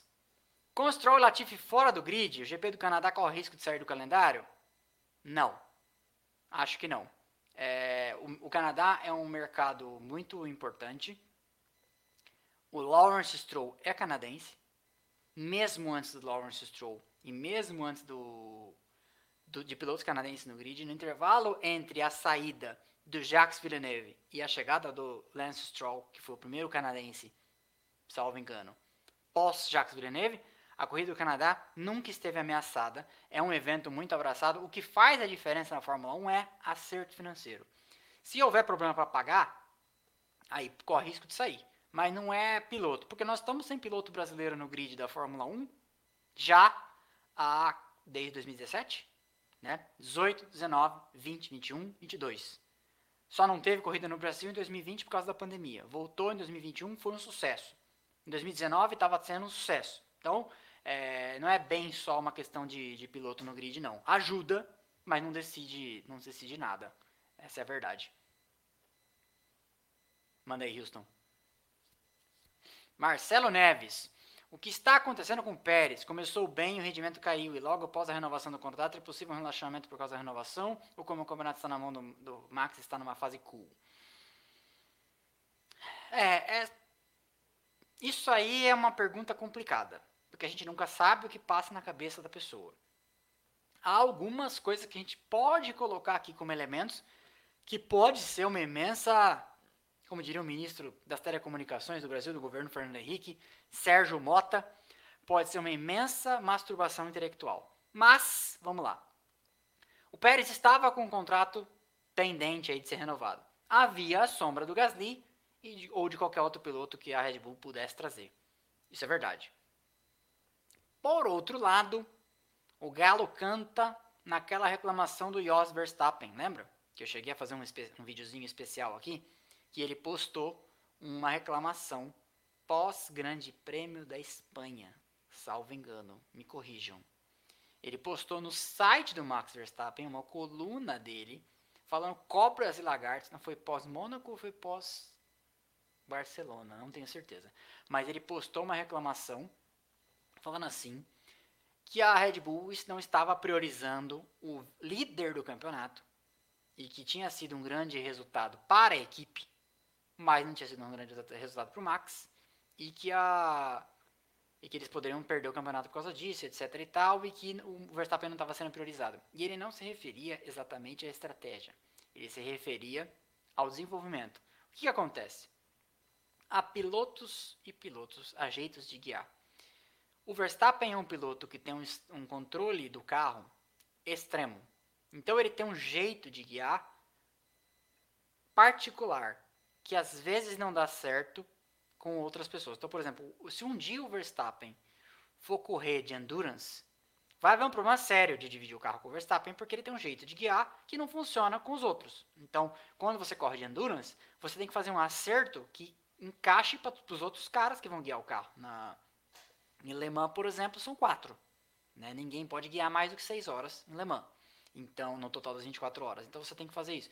O acerto para o Verstappen e o desenvolvimento de um carro com o Verstappen, e é por isso que a Red Bull funcionava tão bem com aquela filosofia do rake alto, é que a traseira muito alta não tinha problema para ele. Porque uma traseira solta, ele gosta disso para rotacionar o carro e o resto ele controla no volante e brincando com o acelerador. Isso é uma técnica muito de cartista.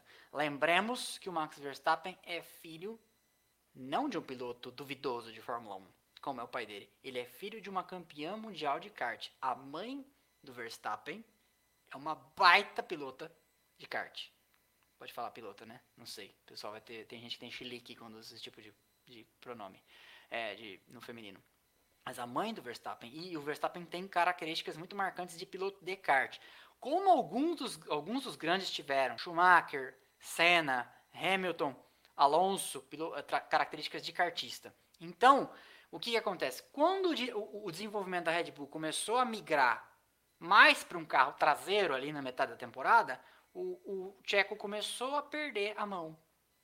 E por que, que isso aconteceu? Porque começou a era do efeito solo, a Red Bull e todas as outras equipes começaram a entender melhor os carros, começaram a olhar o que, que poderia funcionar, e aí o Verstappen começou a reclamar, apesar de estar no meio do campeonato, a Red Bull falou, não, peraí então, vamos olhar melhor isso aqui. E foi direcionando todas as, atualizações e os acertos que trabalha na direção de um acerto que funcione, de um setup que funcione pro, pro Verstappen. E aí, cabe ao Checo tentar se adaptar a isso, né? Porque o carro vai ser um só. para os dois. E aí ele tem que conseguir fazer os próprios acertos de uma forma que o satisfaça, porque o Checo é um cara que gosta da frente bem é, a, a, traseira bem presa e a frente ele gosta de lidar com a saída de frente ele mesmo. Já o Verstappen é o oposto, ele gosta da frente bem, a traseira bem solta e ele resolve isso com o volante e acelerador. São estilos, né? É, mesmo que os dois tivessem o mesmo estilo, não seria uma questão de, de comparativo. Não quer dizer que quem faz isso é melhor. Tem gente que gosta de uma frente bem presa e guia muito bem, né? É, tem gente que gosta de uma, de uma, traseira bem presa e guia muito bem também. O Vettel é um piloto que gosta de uma traseira bem presa, né? E aí quando mudou, dizem inclusive, quando mudou a Fórmula 1 para os freios brake by wire a partir de 2014, dizem que o Vettel foi um grande piloto, mas não não passou, não era mais o melhor piloto do grid, como ele foi na era 2010-2013. Então, longa resposta, né? Manda a próxima. Felipe Rodrigues, chefe, você viu o Hamilton perguntando se era mesmo verdade que a Ferrari fez o absurdo de pôr dois duros no pit? No segundo pit? Vi.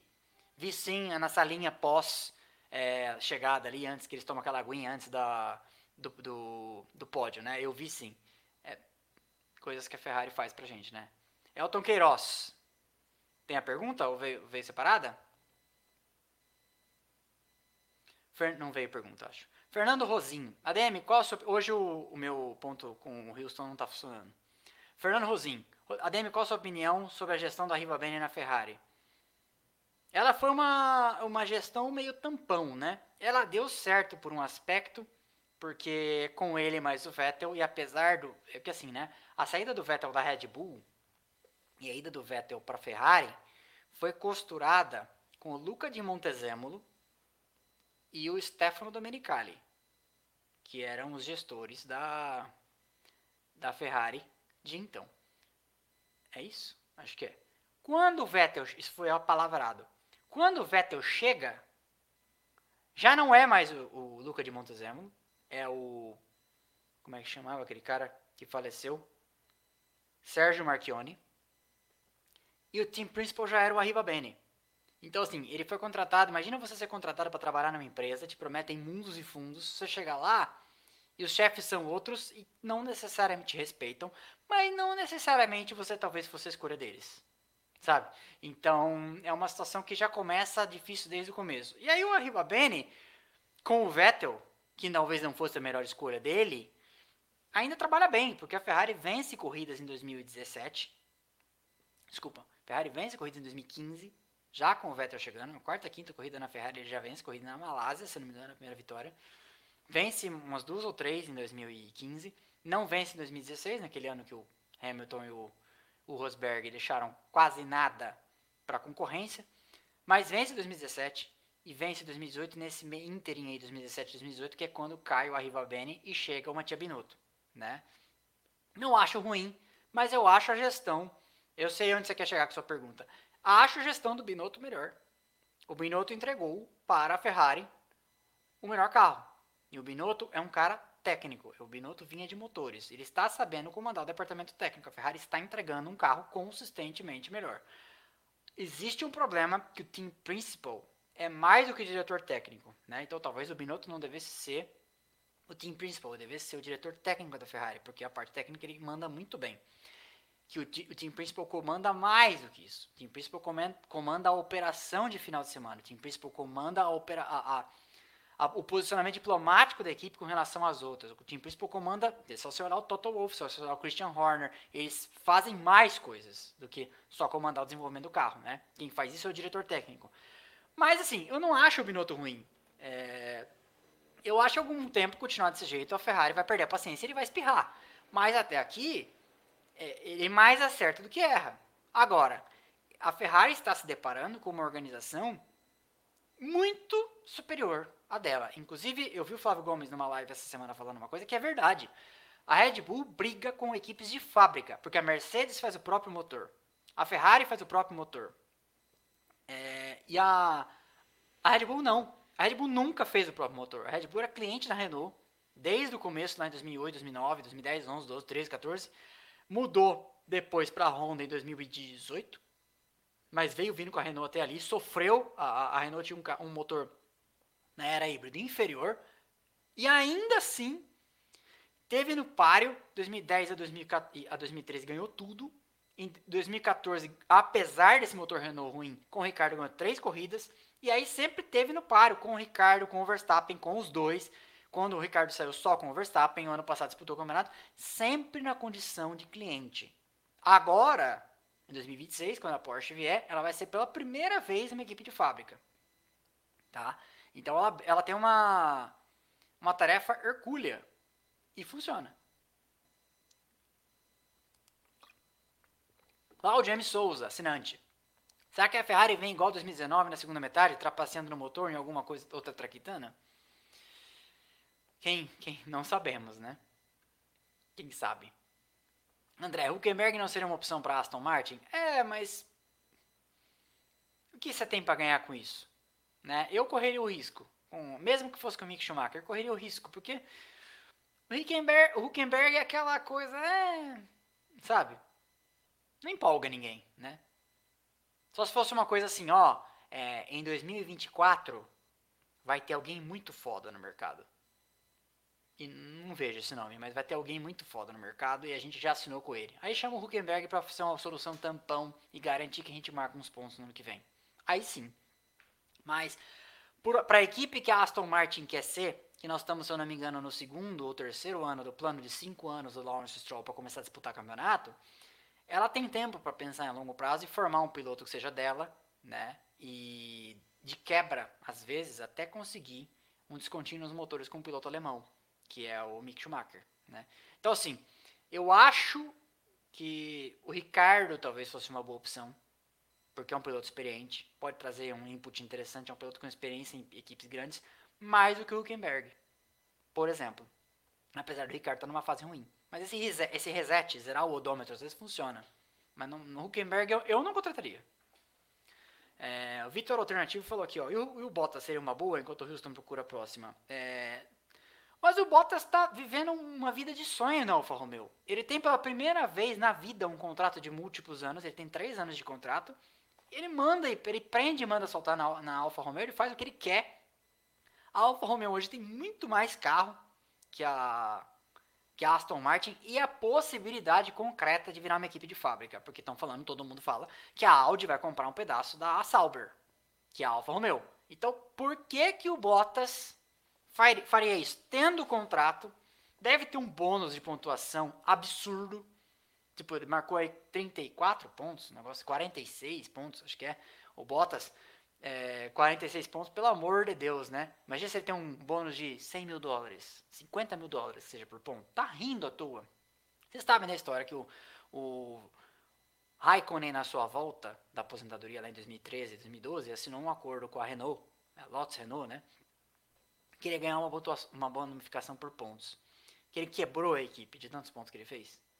Ele faliu a Renault Lotus de tantos pontos que ele fez, porque ele fez 300 pontos. Ele faliu os caras. Os caras no final do ano não tinham dinheiro para pagar ele. Tanto que no 2013, as duas últimas corridas ele nem corre.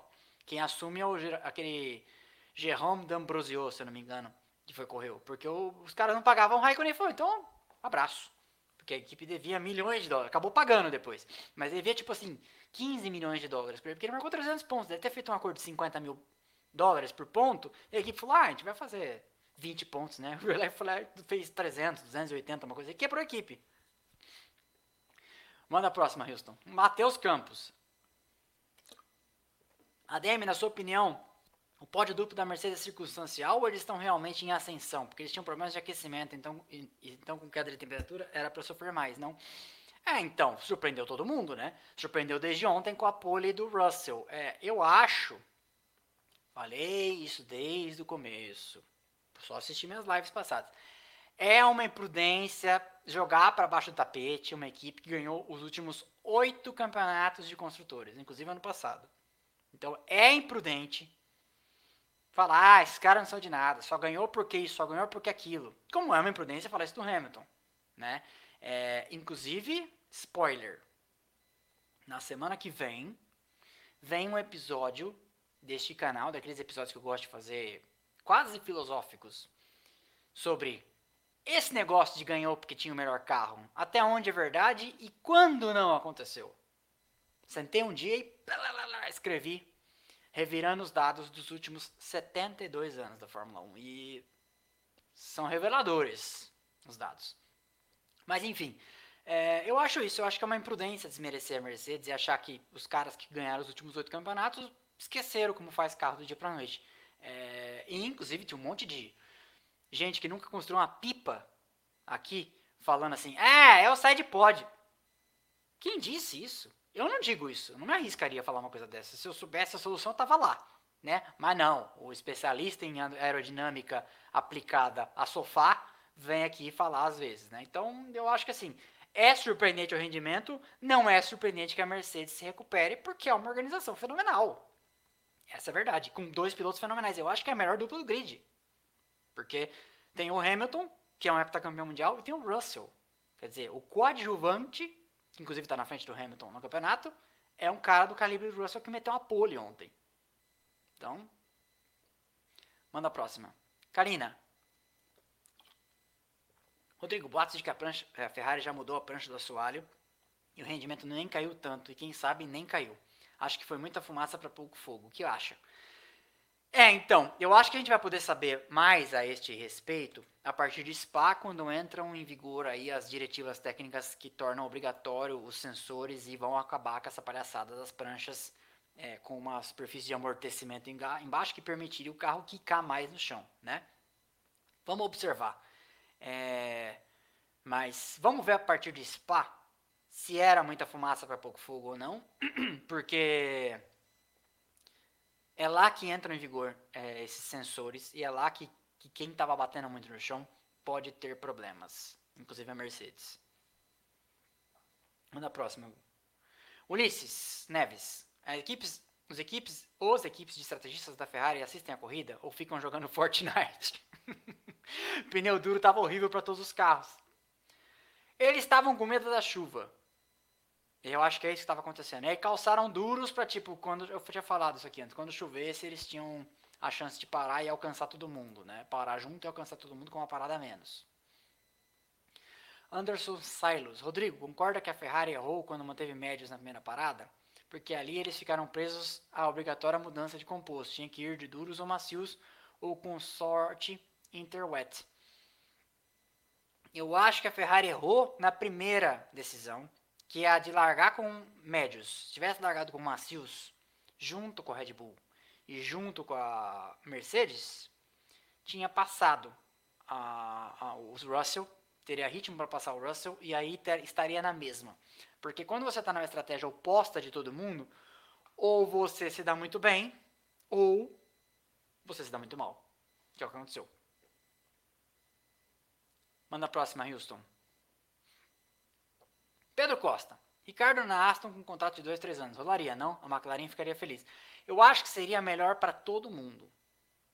Mas não sei se vai acontecer, porque o Vettel pode fazer uma um, um, um lobbyzinho aí para ser o protegido Mick Schumacher correr na Aston Martin, o que não seria, como eu comentei não faz muito tempo, um negócio ruim para Aston Martin, porque pode ser que use a experiência do Stroll, né? Não sei. Luiz Eduardo Guida Valmonte.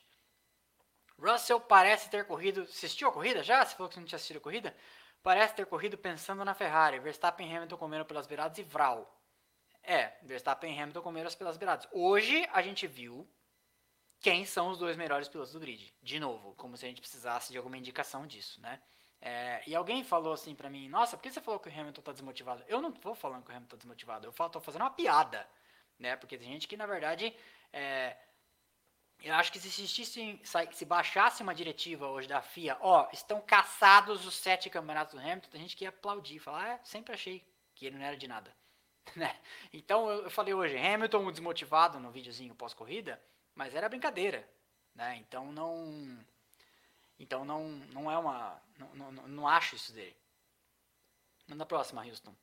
Wave. ADM, acha que teremos que esperar até o ano que vem com o Hamilton com um carro bom para termos um campeonato disputado? Então, acho que sim. Porque acho que esse ano já foi. é a resposta mais fácil que eu tenho para te dar. A não ser que aconteça uma tragédia. Mas isso é muito difícil de acontecer, essas, essas, esses milagres, São muito difíceis de acontecer. É, é, a lógica é essa, né? A lógica é que o campeonato é da Red Bull, e do Verstappen. É, venha sendo até aqui. O que, que aconteceria o que, olha os últimos 72 anos. O que, que aconteceu nos últimos 72 anos que na segunda metade do campeonato alguém deu uma virada tão surreal, porque ainda que a Ferrari começasse a ganhar todas, o Verstappen tem carro para chegar em terceiro em todas, com folga. Então, e aí? Tá garantido já o campeonato. Diz Eduardo, a RBR já levou. Não só a Mercedes está tirando pontos da Ferrari, mas os cavalinhos estão tirando pontos de si mesmo. O que foi essa estratégia hoje? Você explica, Demi? Eu não explico nada. Eu acho que a Ferrari tem uma tríade de problemas: estratégia, confiabilidade e erro dos pilotos. Isso, isso, é, quem diz isso são os dados dos últimos 11 grandes prêmios, 12 grandes prêmios. Né? Quando funciona durabilidade, quando os pilotos não cometem erros, faz o que fez hoje de estratégia. Quando funcionava, estava funcionando a estratégia, durabilidade estava funcionando, o Leclerc manda o carro no muro. Então é, né? Quando não tinha rendimento e quando a estratégia não ia resolver muita coisa, o Leclerc meteu o carro no muro em Imola. Então é triste, né? Quando não estava cometendo nada de errado, quebrou em Barcelona. Então é, é cruel. Manda próximo. Karina. Rodrigo, nesse join, nessa, nessa joint, joint venture, né? Entre Red Bull e Porsche, o que falta para eles entregarem seria o que falta para eles entrarem seria eles serem considerados novos fabricantes, tendo mais orçamentos e regalias em relação às outras? Injusto, não? A, a Porsche vai entrar a partir de 2026. Ela não tem planos de entrar antes. Né? E existe um teto de gastos e teto de, de uso de dinamômetro para novos, novos entrantes. Então ela precisa de toda forma parecer uma nova entrante para que ela não se contamine é, do ponto de vista regulatório, do ponto de vista de, de licenças, vamos dizer, com o teto de gastos que envolve a Red Bull Powertrains, que é a que é a, a Honda, né? Então as coisas têm que ficar bem separadas. Essa é a essa é a verdade. Vamos lá, meu querido. José Pio Cota Júnior, feliz demais, conseguimos as camisetas do Splash. Vamos dar um atualizar aqui? Igual o Lombardi, de hora em hora, telecena. Ainda estamos em 129%, agora por enquanto não entrou ninguém. Mas sim, estamos muito felizes. Eduardo Sofiati, ADM, dê seu pitaco baseado em achismos mesmo. Qual o próximo brasileiro chegará à Fórmula 1? Drugo, Enzo Collet, Rafael Câmara, Pedro Cleró. Então, estão falando aí Inclusive, parece que a Mariana Becker falou, né, e ela é bem informada, que o Drogovic estaria conversando para ser piloto de desenvolvimento da Aston Martin, né? É... Tomara. E aí, em algum momento, ele poderia fazer umas sextas-feiras e, se chamar atenção, poderia correr em alguma equipe ali da esfera Mercedes. Então, poderia ser Aston Martin fazendo alguma algum parzinho ali, porque o Lawrence Stroll tem relações com a Williams. Lembramos que ele quase comprou a Williams, né? Então, para correr ali numa Williams, etc e tal, caberia, cabe muita coisa, não estou dizendo que isso vai acontecer, caberia muita coisa aí. Por quê? Porque esse programa de pilotos da Aston Martin, ser um piloto em desenvolvimento da Aston Martin, é inédito, certo? A gente nunca viu isso acontecer. A gente não sabe qual, qual é a efetividade disso. A gente já viu o piloto da McLaren, o Norris. A gente já viu o piloto da Mercedes, o Russell, a gente já viu o piloto da Ferrari, o Leclerc e o Mick Schumacher. A gente já viu pilotos do programa de pilotos de jovens pilotos dessas aí. A gente não sabe como que seria o encaminhamento de um programa de pilotos de um, de um piloto em desenvolvimento da Aston Martin. Então é uma folha em branco. Sabemos da efetividade disso? Não sabemos. Funciona? Temos que observar com cautela, sem ufanismo, sem bater bumbo, sem empolgação, é, tem que ser pragmático. Tem muita página que vive de fazer thumbnails apelativas, vocês sabem, para falar que vai ter brasileiro no, no, no grid em 2024. Eu não me arriscaria. O Drogovic esteve aqui nesse canal, deu uma entrevista falando tentar fazer um bom ano, começo desse ano agora, tentar fazer um bom ano, tentar conversar com programas de jovens pilotos. Ele está fazendo isso, ele está fazendo um bom ano e está conversando com programas de jovens pilotos. Tomara que funcione. Isso é o que a gente sabe. Daí para frente é pura fumaça. Não, não sabemos, porque se é o programa de pilotos da Aston Martin, é o de quem a gente menos sabe.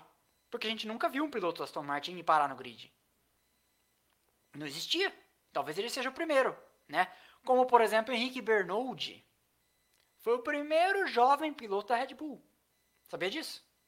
Lá, aquele cara que correu de Arrows na Arrows laranja, que segurou o Coulter diversas voltas no Grande Prêmio em Mônaco, ele foi o primeiro piloto do, piloto do programa de jovens pilotos da Red Bull na Fórmula 1. Mas a gente não sabe. Eu não sei quem é o próximo brasileiro na Fórmula 1. No grid, o cara que aparentemente está mais próximo da Fórmula 1 é o Drogovic. O Caio Collet é um piloto Renault. Né? O Enzo Fittipaldi tem algumas relações ali com a Ferrari, não sei até onde, né? É, mas nada muito, muito sólido até agora. Então, eu acho que está entre esses três, mas não sei se algum dos três chega ao grid. Eu sei que esse tipo de resposta não satisfaz, eu sei que esse tipo de resposta não dá view. Eu sei que vocês queriam dizer, vai, que eu dissesse, vai correr.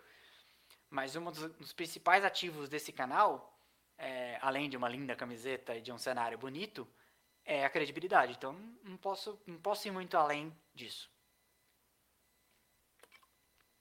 Tiago Orlando, Houston Digão. Ferrari paga até hoje por causa de muitos. Hoje não, hoje sim. Acredita na maldição do cavalinho rampante? não, não é assim. A Ferrari tem esse problema de gestão na base do pânico. Alessandro. Essa nova geração é fantástica. Não tem mais piloto dominante muito superior aos outros. Uh, é uma boa fase. É uma boa fase. As pessoas reclamam de barriga cheia. Você pegar o grid de 1989, você tinha lá. Eu vou fazer isso agora. Quer ver? Vou, fal vou falar para vocês quem era o grid de 1989. Vai. Uma época que ninguém nega. Ah, nossa, naquele tempo que era bom, né? 1989 Fórmula 1 Season. Wikipedia mesmo. E a gente vai falar do grid de 89. E eu vou falar uns nomes que vocês nunca ouviram falar. Então tá lá, McLaren, né? Senna Prost, Tyrrell, Jonathan Palmer, que era o Boreto, Jean Alesi, Johnny Herbert, são os caras que correram pela Tyrrell naquele ano em alternado. Williams, Putsen Patrese, é, Brabham, Brando, Stefano Modena, aí começa. Arrows, Derek Warwick, Martin Donnelly, Ed Shiver. Lotus, Piquet, Nakajima. Leighton House, Maurício Gujomin e Ivan Capelli. Aí, Ozella, Nicola Larini, esse é até conhecido. Piercarlo Ghinzani. Depois, Benetton, Alessandro Nannini, Johnny Herbert e Emanuele Pirro, também bem conhecidos. Escudeira Itália, Alex Caffi e o popular Andrea De Cedres. Minardi, Pierluigi Martini, Paulo Barilla, Luiz Pérez Sala. Já ouviram falar? Se não fosse por equipes que amamos que eu fiz a Minardi, Luiz Pérez Sala, já ouviram falar? Não. Ligier, René Arnoux, ainda corria, e Olivier Gruyat. Não tem o Olivier Gruyat na Fórmula 1 nesse ano. Não, não tem o Pierre Carlo Ghinzani na Fórmula 1 nesse ano. É, Ferrari, Mansell e Berger. Larousse, Yannick Dalmas, que é um bom piloto. Eric Bernard, Michele Boreto, Felipe Alliot. Não tem o Felipe Alliot na, na Fórmula 1 nesse ano. Não tem o Eric Bernard na Fórmula 1 nesse ano. Coloni, Roberto Moreno, Pierre-Henri Rafanel, Enrico Bertaglia. Não tem esses caras no grid atual. Eurobrum, Gregor Foitek, Oscar Lahauri, argentino. Já ouviram falar? West, Zack Speed, Bernard Schneider, um puta piloto de endurance, Aguri Suzuki. Onyx, que já teve episódio de equipes, de equipes que amamos, não, mas teve uma pequenas grandes histórias aqui da Onyx testando no Rio de Janeiro no cartódromo. Stephanie Johansson, Bertrand Gachot, J.J. Leto, nomes até conhecidos. Rial Racing, Christian Danner, Gregor Foitek também, Pierre-Henri Rafanel também, Bertrand Gachot.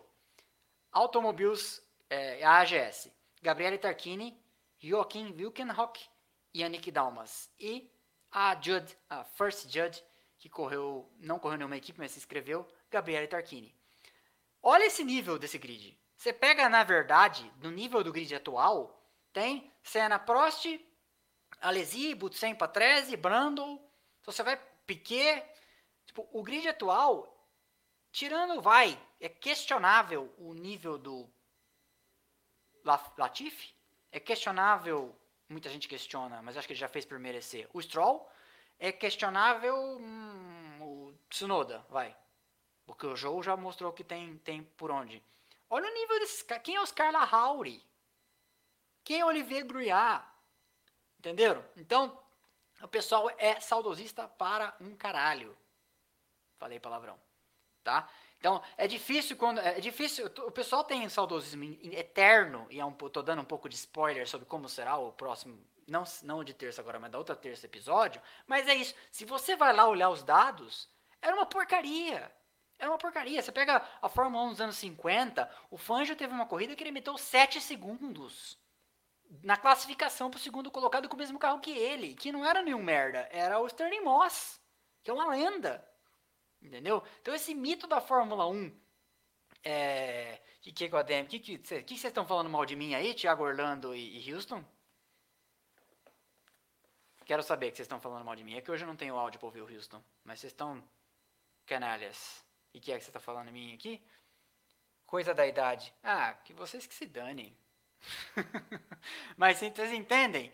É, o, o, saudosismo infinito, você vai voltando. Se você vai lá olhar, se você, como diria Fernando Collor naquela entrevista que tá puto, tem um pouco de trabalho e olhar os dados, é, não, não, não era tão bom assim. Não era maravilhoso. Deixa eu, deixa eu pôr uma pergunta em evidência aqui. Acho o Senna superestimado? Não. Acho um dos top 5 pilotos. É, é, é justificável achar, quem acha o Senna melhor do mundo, melhor da história, tem seus argumentos plenamente válidos. O que acontece é a mistificação de um excelente, maravilhoso, quase, indefect, quase indefectível piloto de corridas, numa figura messiânica que morreu, morreu é, na cruz, no caso FW16, para nos redimir dos nossos pecados. Isso ele não fez. Nem esperava isso dele. É a, é a mitificação da figura que me deixa pistola. Tá? Continuemos. Temos que acabar, hein? Renan Soares Cavalcante, você acredita que a Mercedes pode surpreender e virar o campeonato de ponta cabeça na segunda metade do campeonato? Não. Pode ganhar algumas corridas, mas virar de ponta cabeça já seria demais. Tiago Orlando, Digão, próximo jovem campeão, Leclerc ou Russell? Desse jeito, pode ser o Russell. Pode ser o Russell. E aí o Leclerc viraria um Jean Alesi mais bem sucedido, porque ganhou mais do que uma corrida, porque o Alesi ganhou uma só, né? Manda a próxima, Houston. Temos que anunciar aqui o, vencedor do sorteio do livro O Boto do Reno. Quando acabar, Houston, você manda aqui no chat privado. Beleza. Então acabaram as perguntas. Houston vai pôr na tela o nome do vencedor do livro O Boto do Reno, do jornalista Flávio Gomes, Tiago Ferreira. Tiago Ferreira, não nos faça passar vergonha. Mande um e-mail para mim com o print do seu avatar, ou um e-mail, ou um direct no Instagram, ou um sinal de fumaça, ou um telegrama, com o seu avatar, provando que você é assinante. Tem um, um, um negocinho lá que fica um selinho na frente do seu nome, Tiago Ferreira, para eu ver que você é você. E eu mando com prazer este livro na sua casa. E os próximos Pô, toda vez eu erro. Os próximos sorteios serão os magníficos Lotus de Lego e Aston Martin, inclusive com o carro do Adrian Newey, o Valkyrie, para os nossos queridos amigos assinantes, cortesia da Brick Hub, beleza? A gente vai ter uma pausa na Fórmula 1 nos próximos três finais de semana, não tem corrida, mas tem conteúdo aqui. Tem equipes que amamos por vir, já conseguem adivinhar qual é a próxima equipe que, ama, equipe que amamos. Depois vai ter um episódio que, inclusive, eu vou gravar amanhã. Para vocês. Nas terças continua tendo episódio. Nas quartas continua tendo episódio. Preciso conversar com o Flávio Gomes para a gente fazer nesse mês mais um, o segundo da série Boots on the Ground. Nós vamos fazer a nossa primeira temporada. Não sei se vai haver uma segunda, mas nossa primeira temporada vai ter 10. Já foi um, sobre o Grande Prêmio da Bélgica de 1998. Ele teve lá. Então, é, a nossa divisão de tarefas é ele comenta sobre as histórias dele e, o, e eu comento sobre a parte mais o que aconteceu na corrida, quem bateu, quem ganhou, quem perdeu, quem assinou o contrato com quem, tal, tal, tal. Então as histórias dele são sempre maravilhosas, ele tem coisas para mostrar. Esses dias ele mostrou, nessa primeira edição ele mostrou um cinzeiro que ele tem da Benson Hedges, que era patrocinadora da da Jordan. História maravilhosa. Então nós provavelmente teremos um em agosto também, numa quinta-feira. E eu queria muito agradecer a todo mundo que veio.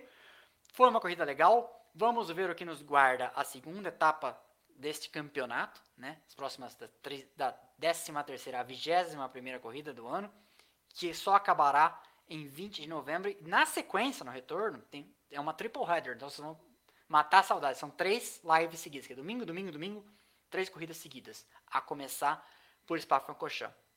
Então, obrigado, pessoal, a todo mundo que veio. Foi um prazer mais uma vez e a gente tem muita novidade para acontecer por aqui que eu manterei vocês atualizados, ok? Não morro de saudade, é 30, 30, 31, final do mês, em Spa-Francorchamps teremos a nossa live. Valeu a todo mundo que adquiriu as camisetas. Dá tempo de adquirir as camisetas ainda até as 23h59 de hoje. No momento, nós estamos a 130% já da meta, tá?